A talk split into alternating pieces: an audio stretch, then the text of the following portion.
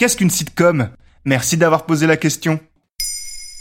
Aujourd'hui sur Netflix sort la nouvelle saison de Brooklyn Nine-Nine, une sitcom qui a ses adeptes en France mais qui est surtout ultra populaire aux États-Unis. Et si je parle de cette série pour introduire le sujet, c'est justement parce qu'elle répond totalement à la définition de ce qu'est une sitcom. Alors pour commencer, traduisons tout simplement ce mot, ou plutôt cette contraction de deux mots, à savoir situation et comédie. Sit qui veut dire en français comédie de situation. Premier point donc, ne vous attendez pas à pleurer devant ce genre de programme, non, la sitcom est résolument comique. Je vous donne quelques exemples si vous ne situez pas encore. Friends, Malcolm, How I Met Mother, The Office, Big Bang Theory ou encore H en France.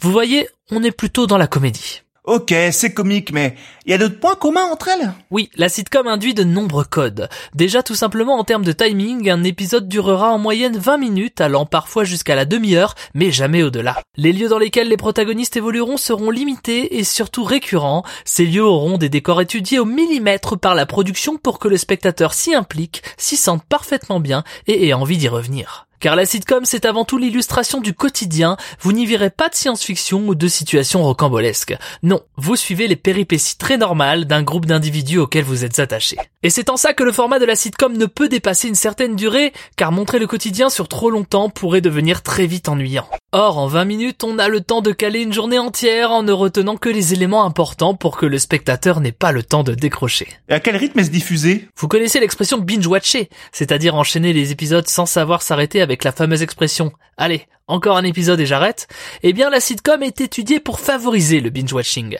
Habituellement sur l'échelle américaine, elle est diffusée au rythme de deux épisodes par jour pour créer un véritable rendez-vous avec le spectateur. Aujourd'hui, les plateformes de streaming changent un peu la donne, mais en gardant toujours cette notion de dépendance à sa sitcom favorite. Et pourquoi c'est si populaire? Car la sitcom ne cherche qu'une chose, provoquer le bien-être. C'est feel good quoi. Et rien n'est laissé au hasard de ce côté-là. Sur les meilleures sitcoms, les meilleurs auteurs sont de la partie. Et l'écriture se rapproche presque de celle du stand-up en termes de rythme comique. Il faut un rire toutes les 8 secondes. Des rires auxquels on ajoute la dose de drama minimum, mais suffisamment impliquante pour aimer les gens que l'on voit à l'écran.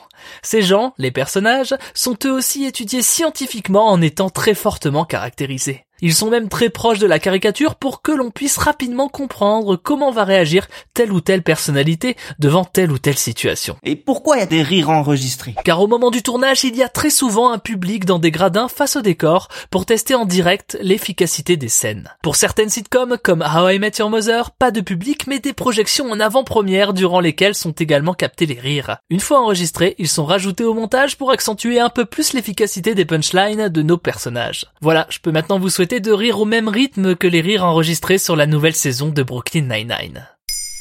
Maintenant, vous savez. Merci d'avoir posé la question. En moins de 3 minutes, nous répondons à votre question. Que voulez-vous savoir? Posez vos questions en commentaire sur les plateformes audio et sur le compte Twitter de Maintenant, vous savez.